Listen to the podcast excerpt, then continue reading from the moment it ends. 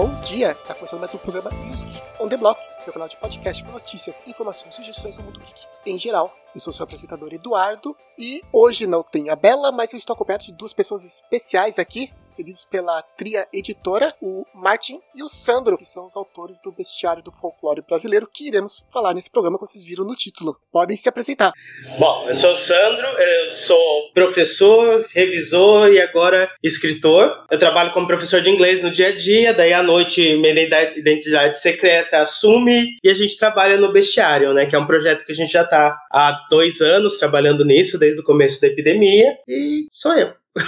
Eu sou o Martim, também sou professor de inglês, como o Sandro, e sou autor do Bestiário do Folclore Brasileiro. Não iniciei há dois anos atrás, assim como o Sandro, mas já ouvia planos do Sandro sobre o bestiário e ele me chamou para fazer parte desse projeto. Isso aí. Olá, aqui é o Eduardo e estou fazendo uma pausa rápida apenas para avisar que, devido à empolgação da entrevista, nós esquecemos de explicar alguns termos do RPG. Por isso, após mencionarmos os termos, eu irei incluir a explicação. Agora voltamos para a entrevista um projeto de passagem que eu também estava esperando bastante tempo. É, quando foi anunciado pela editora, eu falei, quando que chega? Quando que chega? Dá para fazer entrevista? quando que chega? Quero colocar nas minhas mesas. A gente está bem ansioso também para ver o bestiário em ação. Bestiário, livro de RPG contendo monstros e outros seres para serem usados em aventuras. Sim, e, e, quando o Sandro me falava sobre esse projeto, eu fazia a mesma pergunta. Há muito tempo atrás. Quando? Como? que mais? Quero mais. Cadê? Tem, tem mais coisas para mostrar? Quero ver.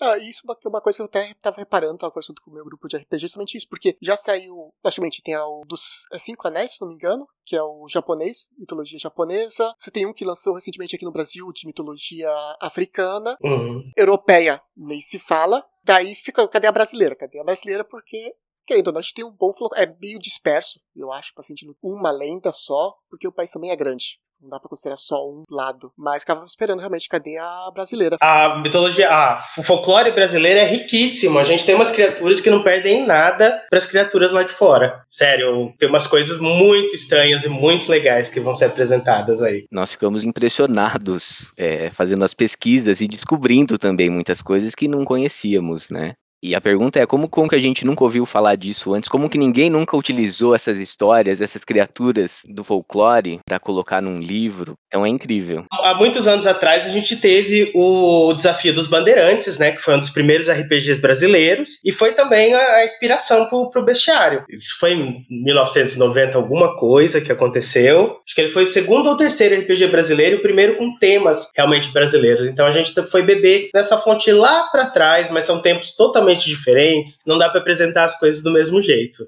Então a gente deu uma repaginada em tudo. Sim, você falou também que não tinha livro de RPG sobre isso, mas também não tinha nem, se você fosse pensar, é série, filme, né? A gente tinha Sítio do Pica-Pau Amarelo, todo mundo conhece, uhum. leu, assistiu, mas fora isso realmente não tinha. Voltou, acho que um pouco na moda com a série da Netflix, Cidade Invisível. Sim. Que daí trouxe um pouco. Nesses últimos dois anos a gente tem visto acordar o folclore brasileiro. É, desde que a gente começou a trabalhar no projeto, a gente viu outras equipes equipes também que começaram a, a, se interessar e a série apareceu no meio também. A gente, putz, a gente tá no caminho certo, né? Parece que tá tudo apontando nessa direção. Vamos continuar, vamos cavalgar essa onda. E a gente tá falando, logicamente, mas para as pessoas que estão nos ouvindo, eh, muitas delas não conhecem, o que é um financiamento coletivo? Bom, de início a ideia era realmente lançar o livro, normalmente pela editora Tria, mas com o nosso primeiro post, a gente viu um retorno gigantesco. Foi assustador o retorno na, na primeira vez que anunciamos que ia ter o bestiário, né? Então a gente decidiu ir pelo, pelo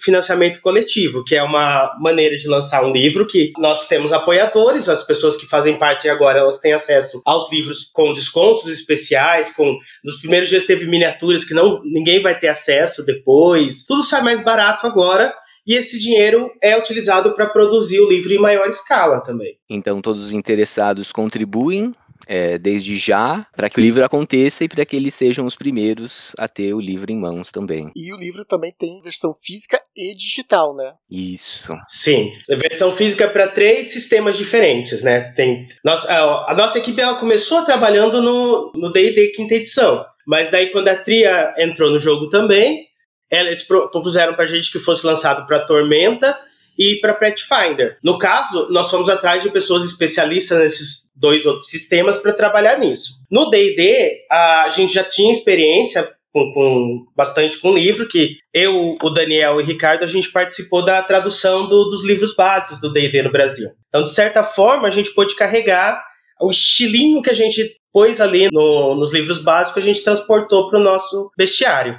Daí agora temos as versões no, no físicas e, e, digitais. Quem, quem comprar o livro físico ganha digital também, que também é uma vantagem do financiamento. Depois isso não vai ser uma possibilidade. Não sei se vocês sabem, mas eu moro fora do Brasil, moro no Canadá. Uhum. Então, eu tô, provavelmente vou pegar só digital, porque não tem como enviar pra cá os físicos. Isso é muito caro. Vai passar vontade, porque tá ficando bonito, viu? É, eu sei, eu sei. Minha esposa falou: não, compra tudo, compra tudo. Falei: não, não dá, não tem como. Isso é muito caro. Mas, além disso, além dos livros, também tem, eu vi, é, os próprios miniaturas à parte, canecas, camisetas. Sim, as miniaturas é, ficaram incríveis. Eu fiquei surpreendido com quando eu vi a Cuca. Nossa. É, é muito legal ver uma coisa que. A, foi inspirado no folclore, mas tem muito da criação nossa, né? O, o design foi do, do Gião, do Ceador Fantástico. Quando a gente vê aquilo virando algo físico, parece que é como se passasse a existir mesmo, não se fosse só uma ideia, né? Então, as miniaturas para mim foi a coisa mais concreta até então. Passagem, uma coisa que me deixou feliz foi o fato de ter o T20, porque eu tô jogando Tormenta 20, tô mestrando Tormenta 20. Uhum. Eu não sou muito fã de Pathfinder, joguei, cheguei a jogar um pouco, mas não gostei muito, e daí joguei mais quinta edição. Mas fiquei feliz de ter os três sistemas. Mas eles não são, é, como é que dizer, canônicos, oficiais, né? Eles só são autorizados, é isso? É, no caso do. É, a gente usa as licenças abertas, né? Então, só o material que é disponível para todo mundo é aberto. Então, qualquer, qualquer pessoa pode produzir para esse assunto. Oficiais eles não são, mas é, vão parecer oficiais, viu? A gente tá fazendo de tudo para que cada livro tenha a cara daquele sistema em si. Então, se você abriu o do, do Tormenta, vai parecer um livro de Tormenta. Você abriu, pegar o de D&D, a, a diagramação é a mesma, o estilo é o mesmo. Não são oficiais, mas vão aparecer. Bom, eu imagino que seja difícil fazer os três sistemas, né? É, pois é, a gente não daria conta de fazer. Por isso que a gente, para para trabalhar no Pathfinder vai ser o Bruno e o Calvin, que eles também trabalharam na tradução do Pathfinder para o português. E para o Tormenta 20 vai ser o Pedroca, que está envolvido produzindo material para Tormenta 20 já há bastante tempo, conhecido da galera. O que a gente entende melhor mesmo é o D&D em si. Daí a gente fica dando umas olhadas nos outros para ver se está tudo ok. Mas a palavra final são dos designers desses, desses sistemas. Entendi. E eu vou fazer essa pergunta, mas eu acho que é muito bicho pra vocês falarem, muito monstro, mas quais são os monstros confirmados já? Bom, é, no próprio financiamento nós temos as, as criaturas que são mencionadas, a Cuca, o Saci, o Curupira, Mula Sem Cabeça, Labati, Mapinguari, Mãe do Ouro e Cresce Míngua. E tem outras também que são é, bem conhecidas, a Lamoa, o Boto. Curupira, Caipora, o Boto vai ser legal, hein? A gente tem, tem. Das conhecidas estão praticamente todas ali, tirando algumas que eram muito delicadas pra gente colocar. Daí a gente incluiu também algumas lendas urbanas, não fica só no folclore. Tá? Então tem umas coisas mais atuais. Ah, isso eu não sabia, isso é legal, gostei da ideia. Tem. E, e além disso, tem coisa que, que é criação nossa também, dentro do, da ideia do folclore, viu? Tem que preparar a galera para isso. A gente tem uma criatura que é inspirada no Monteiro Lobato, que é uma das, das minhas preferidas então. É bem legal mesmo. Show, gostei mesmo, gostei da ideia. E com relação a folclore brasileiro, né?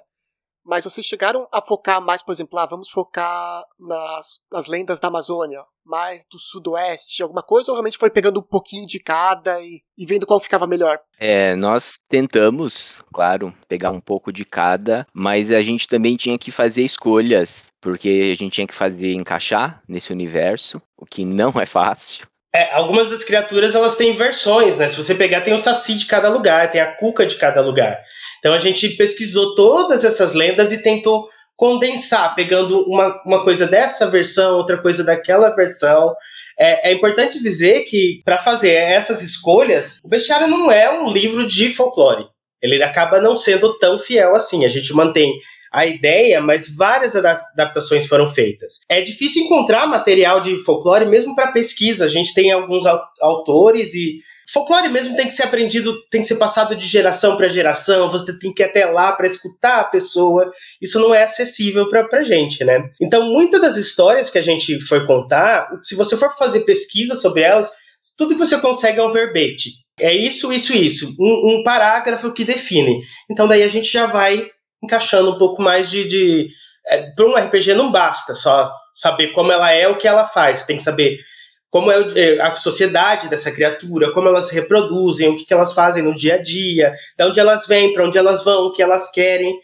Então a gente. No Globo Repórter de hoje. Isso, isso. Mais ou menos. Mas é, é, a gente sempre teve. A, a mensagem central da lenda foi sempre mantida. Mas a gente teve que fazer alguns cortes, sim, porque algumas não encaixam simplesmente. Não dá para hum. transformar numa criatura.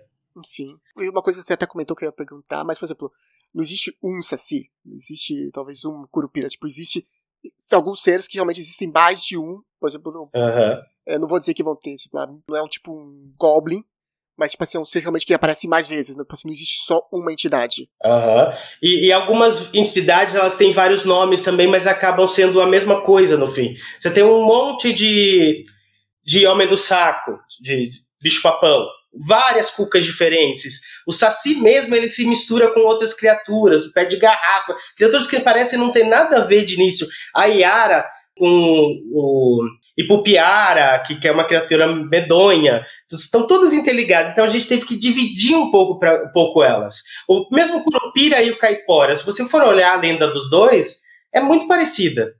Não, a gente ia apresentar duas criaturas iguais se a gente não fizesse algumas distinções. Então a gente escolheu essas características vão ficar só com Curupira, essas características vão ficar só com Caipora. Entendi, entendi. Vai ter a cuca da Alessandra, Alessandra Negrini? Isso. Ó, na época que a gente começou a fazer, não existia nem a cuca da, Alessandra Negrini. A gente foi surpreendida por ela depois. Então, a, a, a gente pesquisou bastante sobre a cuca. Existe a, a, a cuca mulher, a cuca bruxa, mas a, a cuca mesmo, ela vem, ela, essa parte do, do jacaré é forte na história porque ela vem da coca de Portugal, que é tipo um dragão. Então a gente nem parou para pensar muito, mas a nossa cuca, ela pode ser a Alessandra Negrini se ela quiser. ela é um jacaré, tá? Mas dá para ver pelas ilustrações, ficou belíssima a ilustração. Mas ela tem sim, poderes para se transformar, então ela pode ficar até mais bonita que a Alessandra Negrini. Enganar meus, meus jogadores. e a gente deu uns acenos também para quem entrou em contato com, com as lendas através da Cidade Invisível. Tem algumas coisas ali que dá para relacionar. Então, a nossa Cuca é a Cuca mais puxada pro, pro Monteiro Lobato, mas nada impede ela dela ser a Alessandra Negrini. Entendi. Realmente é uma, é uma Cuca realmente feiticeira, não é só um, só um jacaré. É. Ela tem poderes suficientes para emular os dois tipos de criatura. Show. E vocês vão ter aventuras prontas no livro? Ah, a gente já preparou uma. Tem uma aventura bem legal, Fel e Juco Doce, que tá esperando para. É a primeira vez que eu falei isso alto. É, tá esperando para atingir a, as metas. E nós preparamos também alguns encontros mais simples. Umas coisas mais simples, só para as pessoas terem uma noção do que, que a gente esperava, qual é o tom do livro. Então, acho que tem quatro ou cinco encontros prontos. E essa aventura também, que tá bem legal mesmo. Esses encontros é, são encontros com as criaturas do, é, do bestiário do folclore brasileiro que podem ser inseridas nas aventuras. É, como o Bruno gosta de falar, são side quests. Uhum. Você pode é, colocar na sua aventura para apresentar a criatura como um descanso da, da missão principal, como algo paralelo ali. Então é bem interessante. Ó, outra coisa também é que ao ler a descrição da criatura, você já termina com umas três aventuras na cabeça. Porque tem muita coisa plantada ali. Não tem como ler e, e só saber como é o bicho. Não, você já vai terminar com ideias de aventuras. A gente tem um jeito de semear bastante ideia. É uma boa, uma boa. Os jogadores eles estão num Dungeon Crawl agora. Eles na verdade estão jogando a aventura pronta do Tormenta 20. Uhum. Dungeon Crawler, tipo de aventura onde os personagens passam a maior parte do tempo em masmorras, cavernas e outros lugares fechados eles estão ainda no começo, que ainda a parte do Dungeon Crawl, da mina, então é bem, bem maçante, até pra, mesmo pro mestre é meio maçante. Mas uma vez eles já pediram, podemos sair? Tá, pode sair. Então a próxima vez que eles saírem, provavelmente vai ser algum monstro aí de brasileiro, folclore brasileiro. Ah, por favor, vai, ser uma honra ver. Sim. que o último bolso que eles pegaram foram berinjelas demônios. Olha, isso a gente não tem. Mas é, tem umas coisas estranhas do mesmo nível, viu? Temos, temos, temos uma planta, sim. Temos uma planta. Opa! opa. ótimo, tá, tá ótimo pra mim, pra minha aventura. São os amigos da, das berinjelas. Ah, uma, uma outra coisa, do, uma característica do bestiário é que não são só criaturas para se combater, viu? É, a gente tem criatura que tem, claro, coisas que servem apenas como, como minions para jogar na frente dos seus jogadores, mas tem outras que servem para o mestre ajudar a história a progredir. Então, se você algumas delas, se você colocar de frente com um grupo para lutar, não faz sentido nenhum, mas um mestre esperto consegue te salvar uma aventura com elas, viu? E de passagem, se a gente tá falando das aventuras, a aventura é só pro financiamento coletivo, né? Não vai ter depois para comprar a parte. Por enquanto, os nossos planos são só pro financiamento coletivo e ela seria lançada apenas digital. Mas vamos ver como a galera responde, né? Se se animar bastante, eu adoraria ter ela em mãos também. Então, quem tá ouvindo aí, por favor, apoiem. É porque isso, esse apoio da, é pelas mídias sociais, né? Não é o apoio financeiro. O, o apoio pelas mídias sociais, na verdade, são os encontros. Ah, entendi. É, então nós temos quatro encontros. São mini aventuras, né? Podemos chamar de mini, mini aventuras, que são as uhum. metas sociais, né? É um com a Bernúncia, Curupira, Mapinguari e a criatura surpresa, que é a quarta. E aí, dentro das metas extras, nós temos a aventura, que é uma aventura é, bem longa, é um Juco Doce. Acho que dá para ir do segundo até o quarto nível. E, por enquanto, sim, é em PDF apenas, por enquanto. É, vocês estão, só para atualizar aqui, para quem está nos ouvindo, atualmente vocês estão com 53 mil reais financiados, então já bateram algumas metas, umas 3, 4 sim, aí. Sim. Bateu uma meta que eu preferia que fosse pro Roll20, porque eu não sei usar Foundry. Roll20 e Foundry, sites barra aplicativos para jogar RPG à distância de forma virtual. Então, mas o Foundry é mais amigável para a gente produzir esse tipo de material. A gente, a gente gostaria de fazer para o Roll20 também, mas é inviável. Não, eles não são tão abertos para isso. Sim, sim. É, não, eu, eu tentei o Foundry, mas realmente eu não, não me adaptei porque eu sempre joguei com o Roll20. Então, tipo assim, ficou meio difícil. Sim. E fiquei meio com preguiça também, vou ser sincero, fiquei com preguiça de tentar aprender. Eu joguei o Foundry um pouco, eu achei muito legal, mas tem tanta coisa para aprender que dá preguiça mesmo. O Roll20 é mais amigável para jogar, assim. Você não precisa saber nada. Uma pessoa sabendo, beleza. Agora o Foundry Sim. Já não é tão simples assim. Teve algum é, monstro, ser que vocês, assim, esse é meu preferido? Tipo assim, esse daqui é o que eu mais gostei. E teve outro, assim, que embora vocês tenham pego, vocês falaram, ah, pegamos, mas não era tão legal, mas precisava estar tá lá? Tem.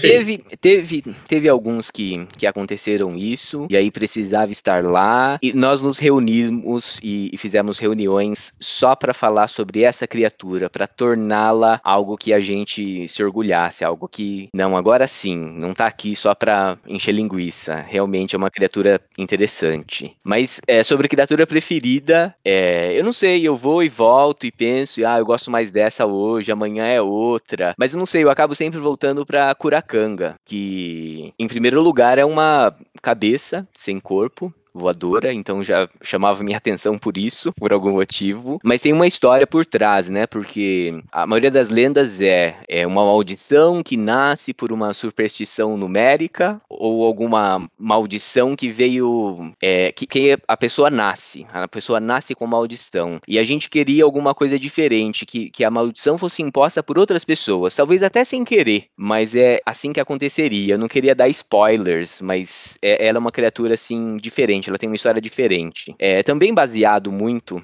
nas histórias todas, quando você pesquisa sobre a mula sem cabeça, a curacanga aparece bastante também. Então tem muitas semelhanças, então também foi uma forma da gente poder diferenciar essas criaturas. Mas eu acho que eu diria, hoje, hoje é a Curacanga, minha preferida, amanhã eu não sei. Tem, é, que, que eu não gosto, não, não tem nenhuma no momento, porque no fim das eu não gostava, mas a gente foi mexendo, foi mexendo até ficar gostável para todo mundo. Mas teve criaturas que deram muito trabalho, porque eram assuntos muito delicados, que a gente tinha que pensar bastante. A Curacanga foi uma dessas, a Mula Sem Cabeça é outra, porque o, o machismo era bem forte ali, a gente queria trabalhar de uma maneira que mostrasse o machismo sem apagar ele e sem levar adiante. A gente precisou fazer com na equipe a gente não tem ninguém do sexo feminino, então a gente foi atrás de, de mulheres que pudessem dar opinião, a gente submeteu o texto para elas, reescrevemos algumas vezes. O Anhangá tá dando bastante trabalho também, é uma criatura bem delicada de se falar, porque a gente não quer ofender ninguém, e algumas, se a gente simplesmente, a gente tem que escolher uma versão que não ofenda ninguém, né? As preferidas eu fico também que nem o Martinho, eu tenho, porque tem a preferida para uma, uma situação, preferida para outra. Eu gosto muito do Papa Figo e quando me perguntam, essa é a resposta pronta que eu tenho. Minha preferida é o Papa Figo, mas hum, é só resposta pronta mesmo. Eu gosto muito da, da cadelinha d'água também. Ela é uma gracinha e é uma cachorrinha. E tem, tem várias outras que eu gosto. A, a, primeira que eu quis trabalhar foi a pisadeira, que eu acho fantástico. Que é uma criatura que, que vem comer os seus sonhos. Ela, ela vem quando você tá dormindo, do, do, do mundo. Do, tá, eu vou começar a dar spoiler também. É, é, complicado esse negócio da, da, de escolher qual é a que a gente mais gosta. Tem umas que, que, não, que eu não sou tão fã porque elas cumprem uma função. É como ninguém é fã de orc. Sim, sim. Orc não. Mas a gente precisa de algo que funcione como orc. Um pelotão para se, se combater ali. Daí a gente fez, tem a sua história, mas não me toca tanto porque não tem uma, uma ideia tão grande para ser levada adiante. Acho que o que a gente acaba gostando mais é aquilo que, que tem uma ideia que a gente acha que deve ser promovida. Uhum, totalmente de acordo. E já que você falou nisso, isso foi uma coisa que eu vi até no Instagram da, da Tri Editora, porque vocês fizeram a, a Lamoa, deixaram bem claro ali na, na postagem que é uma lenda do Nordeste, era uma mulher que aparecia dançando à noite para tirar a vida dos pescadores e marinheiros, e que na lenda original ela aparecesse nua, vocês alteraram isso pra não ser desse jeito no livro. Uhum. Posso contar essa história direito? Pode, eu, lógico. Eu tô louco pra contar Pode essa contar. história. Mas, Por favor. Foi antes do Martim entrar ainda, ele não viu, acho que esse momento, mas pra gente foi, foi, bem, foi bem marcante. A gente começou esse trabalho há muito tempo atrás, tá? Então, desde então, o jeito que a gente escreve, o jeito como a gente vê as coisas já mudou bastante, conforme a gente foi se aprofundando mais. E, e Alamo foi uma das primeiras criaturas a serem feitas. A gente leu, estava tudo ok, revisamos, deixamos tudo bonitinho e largamos lá, continuamos trabalhando, fomos adiante. Daí a gente encontrou o nosso ilustrador, que foi um achado fantástico, e ele começou a trabalhar nas criaturas. Ele foi desenhar a Lamoa. Ele fez a Lamoa, o desenho ficou muito bom, só que tinha uma coisa desconfortável nela. A gente ficava putz, parece sexualizado demais. Será que é? é? Porque o desenho era lindo, a gente não conseguia, não sabia se dizia que não estava bom ou se estava bom, mas ele deixou a gente desconfortável. Daí a gente foi levar o desenho para é, mulheres apreciarem, dizendo o que elas achavam do, do, do da, da, ilustração. E realmente elas disseram que estava de, é, sexualizada demais. Então a gente comunicou pro, pro desenhista, ó, essa aí não vai dar, ela tá meio ofensiva. E ele virou pra gente e falou: Ué, mas eu fiz como tava no texto. Daí a gente foi reler o texto. E realmente o texto tava é, mais sexual do que, do que precisava. Não, não havia necessidade daquilo. A gente só conseguiu ver isso no texto hora que ele se transformou em uma uma ilustração. Daí, é, depois disso, a gente refez a Lamoa praticamente do zero e passamos por todas as criaturas com esse novo olhar para ver se a gente não tinha feito uma burrada dessa em mais nenhuma. Então, é, foi, foi descartada a, a figura, a gravura agora tá bem mais interessante pra gente, mas é, em nossa defesa, a criatura já é sexualizada sem necessidade mesmo no folclore, viu? Agora não é mais.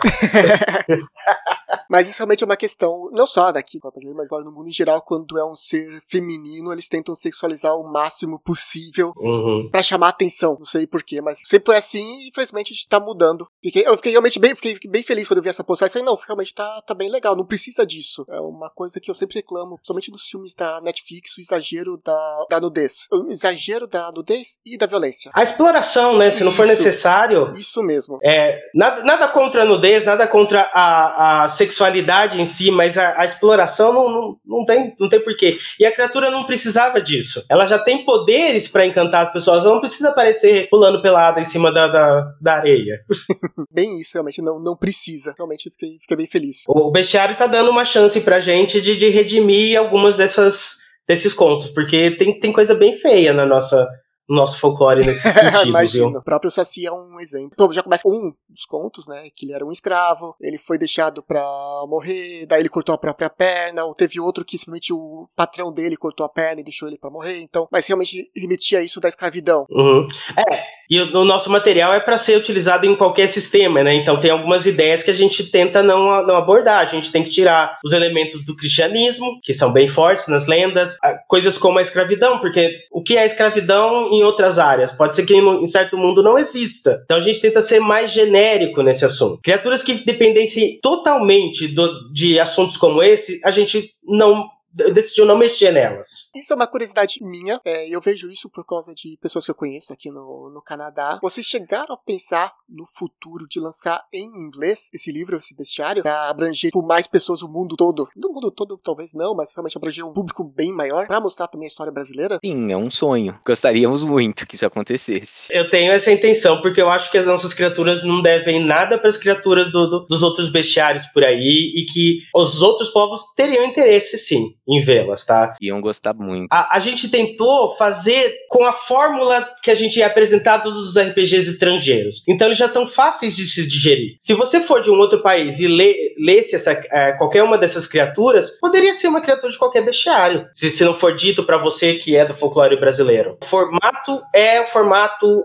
americano dos, dos RPGs, tá? A, o conteúdo é que não é. Sim, sim. Eu pergunto isso porque, eu falei, eu moro no Canadá e eu tenho amigos meus que são colombianos anos. E quando saiu a série lá da Cidade Invisível, os caras, tipo, nossa, que legal, tipo, eles não conheciam nenhuma daquelas lendas. Uhum. Então, por isso que eu fico pensando, ok, realmente é uma coisa que se fosse inglês pra poder pegar um público maior, acho que realmente o povo iria gostar. É, vamos ver o resultado em português primeiro, vamos ver a sim, resposta sim, das lógico. pessoas. E, e, e, é uma coisa a se estudar, sim, eu, eu gostaria muito, porque é uma forma de, de passar a nossa história adiante, nossos contos adiante. Seria interessante pra gente. Uhum, não, totalmente de acordo. Bom, e eu queria deixar, tipo assim, um espaço livre para vocês. Outras coisas que vocês queiram comentar do livro, coisas que vocês gostaram, que talvez não tenha passado pela minha cabeça. Talvez, é. às vezes alguma coisa, tipo, não fugiu tudo mais, alguma coisa que vocês queiram comentar, que vocês acham legal do livro, do financiamento, qualquer coisa. Bom, é, em primeiro lugar, a recepção do pessoal foi é, surpreendente, como o Sandro falou. É o primeiro post da Tria. A gente não imaginava que ia ser, que ia ter tanta resposta, tanta gente interessada, e foi daí que nasceu a ideia de fazermos o financiamento coletivo. Mas do livro em si, eu fico pensando é, de como ele é versátil, né? O Sandro falava, não são só criaturas para combate. Elas podem ser, se você quiser colocá-las assim na sua história, mas elas podem não ser e elas têm histórias muito ricas e, e não é um livro de aventuras, mas você lê as criaturas, é muito fácil criar uma aventura a partir só da descrição da criatura. Isso eu tô achando bastante legal no processo todo. Bom, eu quero deixar claro que as nossas criaturas podem ser inseridas em qualquer outro mundo medieval e que elas não vão causar estranhamento se, você, se o mestre não quiser que cause, uhum. certo? Elas podem interagir sem problema nenhum, elas estão...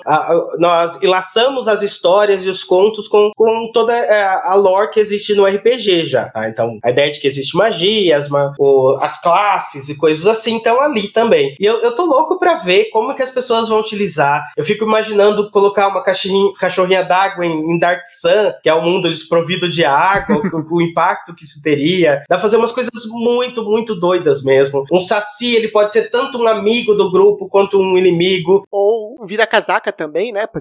Ele é amigo, vira inimigo, depois volta. É, ele pode ser os dois ao mesmo tempo.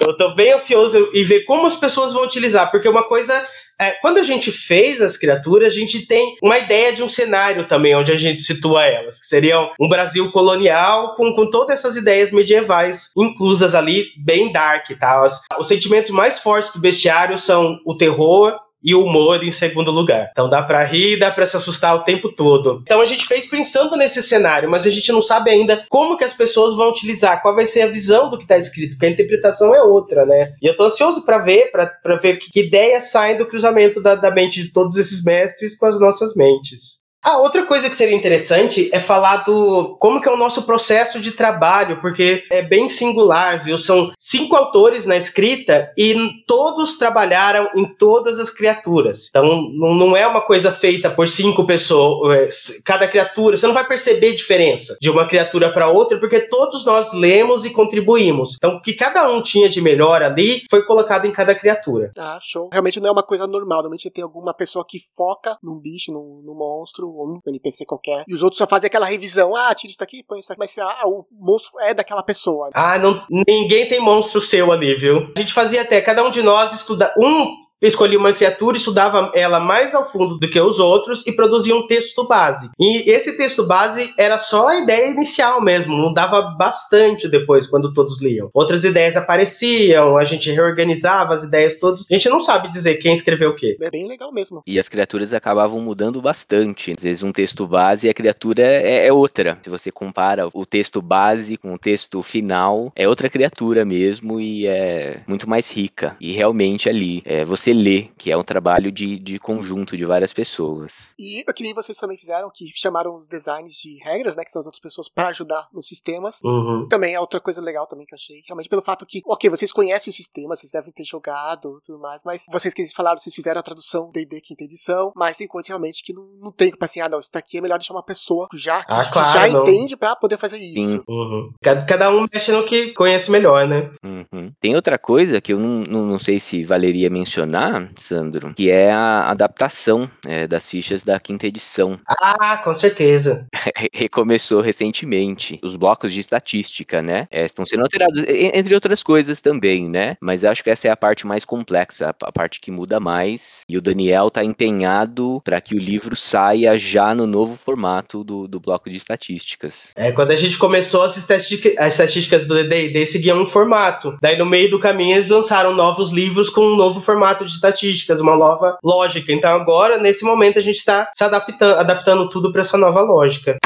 Estatísticas conjunto de informações e dados dentro das regras que são alterados para reequilibrar o jogo. Isso eu acho chato do D&D. Cada seis meses, cada três meses sai alguma coisa nova, você tem que ficar estudando pra saber o que aconteceu. A quinta edição até que demorou um pouco para fazer isso, mas fizeram bem no meio do livro. Bom, pelo menos foi no meio, não no final, né? Imagina do- tá terminando o livro. Então, fico pensando nisso, fico pensando nisso também. Ah, eu acho que ainda bem que foi agora. É, a gente teve um tempinho para se adaptar. E já que tá falando como os mestres usariam, eu já pessoalmente já tô realmente pensando como vou usar no, pros meus personagens, porque embora a gente esteja usando a aventura Tormenta 20, né? Já pronta, Uhum. eu já mudei muita coisa, porque a gente começou a aventura antes dela ser lançada. Então tem muita coisa Hum. que eu já fui criando na minha cabeça, personagens, como é que iam ser as coisas, e no final saiu o livro, opa, não é desse jeito. Então já tô pensando realmente nisso, porque tem muitos bichos que na região que eles estão, na região que eles vão, realmente eu vou com certeza poder aproveitar se mudar a história. Ok, são criaturas fantásticas. Você colocar. Aham. Você falou um orc, colocar talvez um- essa cabeça voadora, que eu já esqueci o nome, desculpa. Kuracanga, também conhecida Kuracanga. como Kumakanga, mas a gente adotou Kuracanga. O Kurakanga. É, é, o- a gente tem o, La- o Labati, que é uma opção para os orcs também. Que são uma sociedade bem, bem parecida. Se você estiver jogando aí no Canadá, com jogadores aí não falar que é brasileiro, que, que é uma criatura brasileira, algum, é, provavelmente eles não vão nem notar. É bem possível, porque. é- Bom, eles não conhecem nada da cultura brasileira. Folclore brasileiro. Então. Eu acho que o máximo que eles vão conhecer talvez seja o Saci. É um símbolo realmente grande no Aham. Brasil, mas fora isso. Se falar, se eu falar que aquilo lá é da, da Indonésia, bem provável que eles acreditem. Eu acho que é uma forma interessante de apresentar. Mostra a criatura, deixa surgir o interesse, daí fala, então, isso aqui é o nosso folclore. Deixa eles absorverem primeiro. A gente tem umas coisas muito únicas. Uma... As nossas criaturas têm coisas como o fumo, o pinga, esses tipos de coisa incorporado na, na, na, vida da criatura, então acaba afetando um pouco. A to- Até a flora diferente afeta. Tem uma criatura que depende de uma bananeira. Eu garanto que tem lugar do mundo aí que ninguém nem viu uma bananeira de É perto. possível. A banana eles ainda reconhecem, mas a bananeira em si. É, os americanos têm, fizeram pesquisa e acreditam que o, o leite achocolatado vem de vaca marrom. Então, Mas não vem? Não, mas realmente tô, tô bem ansioso por isso. Eu ainda não fiz o meu apoio, porque eu ainda quero ver com os meus jogadores se eles vão querer apoiar É. junto comigo ou não. Porque aí dá pra pegar por exemplo, o pacote de três, dividir o valor do bonitinho. Uma boa ideia. Pra quem tá nos ouvindo aí que tem amigos, pode fazer isso também. Aproveita, chama os amigos, divide. É, são várias opções, tem, tem, tem para todos os bolsos ali. Uhum. A partir de 40 reais você já pode ter o bestiário e utilizar essas criaturas. E, e pra gente, o que faz mais diferença é que as pessoas comprem e usem e levem adiante esse bestiário. Não importa quanto você puder colaborar. A gente quer que ele exista e que ele seja incorporado aos jogos de RPG. E, apesar disso, se vocês acharem, por exemplo, que tá, ok, 40 reais, é tranquilo, mas quer pegar mais coisa, tá meio caro, dá pra parcelar, tá? Pessoas que estão nos ouvindo, dá pra parcelar. Verdade. Eu, eu peço para as pessoas darem uma olhada nas ilustrações, porque elas estão ficando muito lindas e elas passam uma ideia de como vai ser o texto também. Sim, tem, eu vejo as ilustrações no Instagram da editora e realmente, desde a primeira, desde a primeira vez que realmente mostraram, achei realmente muito bonita. Continua linda. A capa também do bestiário, achei lindo, com os três seres. Não deixou só o Saci e só a Curupi, realmente foi uma, uma uhum. mudança. Adorei a capa também. A gente tentou apresentar um mais conhecido, um mediano e um que ninguém conhecesse é. mesmo, que foi a, a cria da onça celeste. A ideia era você bater o olho e imediatamente você sabe o que é, mas ter alguma, alguma coisa ali que cria assim um interesse, uma curiosidade, mas esse eu conheço, esse eu acho que é aquele, mas isso aqui é o que, né? É, eu fiquei dessa. ok, Saci, ali tem a cobra e a, esse bicho é esse. Exatamente, perfeito, foi perfeito então. Funcionou a ideia de vocês, funcionou. Funcionou. Funcionou. E o Saci, o Saci se você, você olha pra cara dele, se sente compelido a comprar o livro, né? Parece que ele vai aprontar com você se você não fizer isso. ele tá muito sacana naquela cara. Sim, tá, tá bem legal. Ah, só pra matar a curiosidade, o desconhecido ali é, é cria da onça celeste. A onça celeste é a onça que devorava a lua nos eclipses. Ah, olha, interessante. Aquela ali são os filhotinhos dela. tá, a gente não tinha como colocar um bicho que devora a lua ali, que ia ser um pouco injusto pros jogadores. É, que nada, TPK tá aí pra isso. ah, mas pra TPK já tem criatura ali, viu? Opa, quase rolou TPK na minha. Ah, pra quem tá nos ouvindo, não conhece RPG, o termo TPK quer dizer Total Player Kill, que ou seja, você matou todos os jogadores da mesa. E aconteceu isso na última mesa, na última sessão que eu fiz. A gente vai ter que abrasileirar o TPK agora para fazer é, no, no vestiário.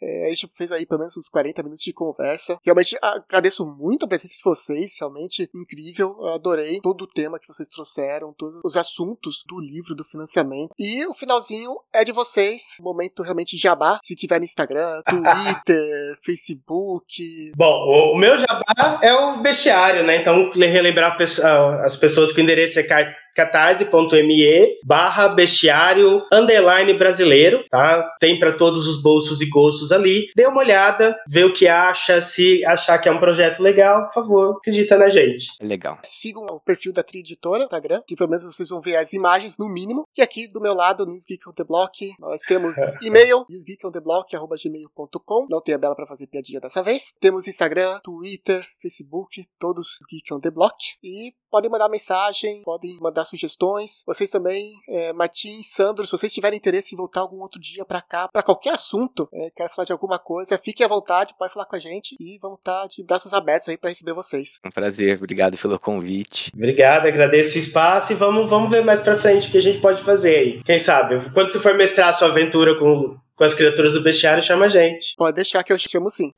Mas é isso, povo. Muito obrigado pela preferência e até o próximo programa. Tchau. Tchau.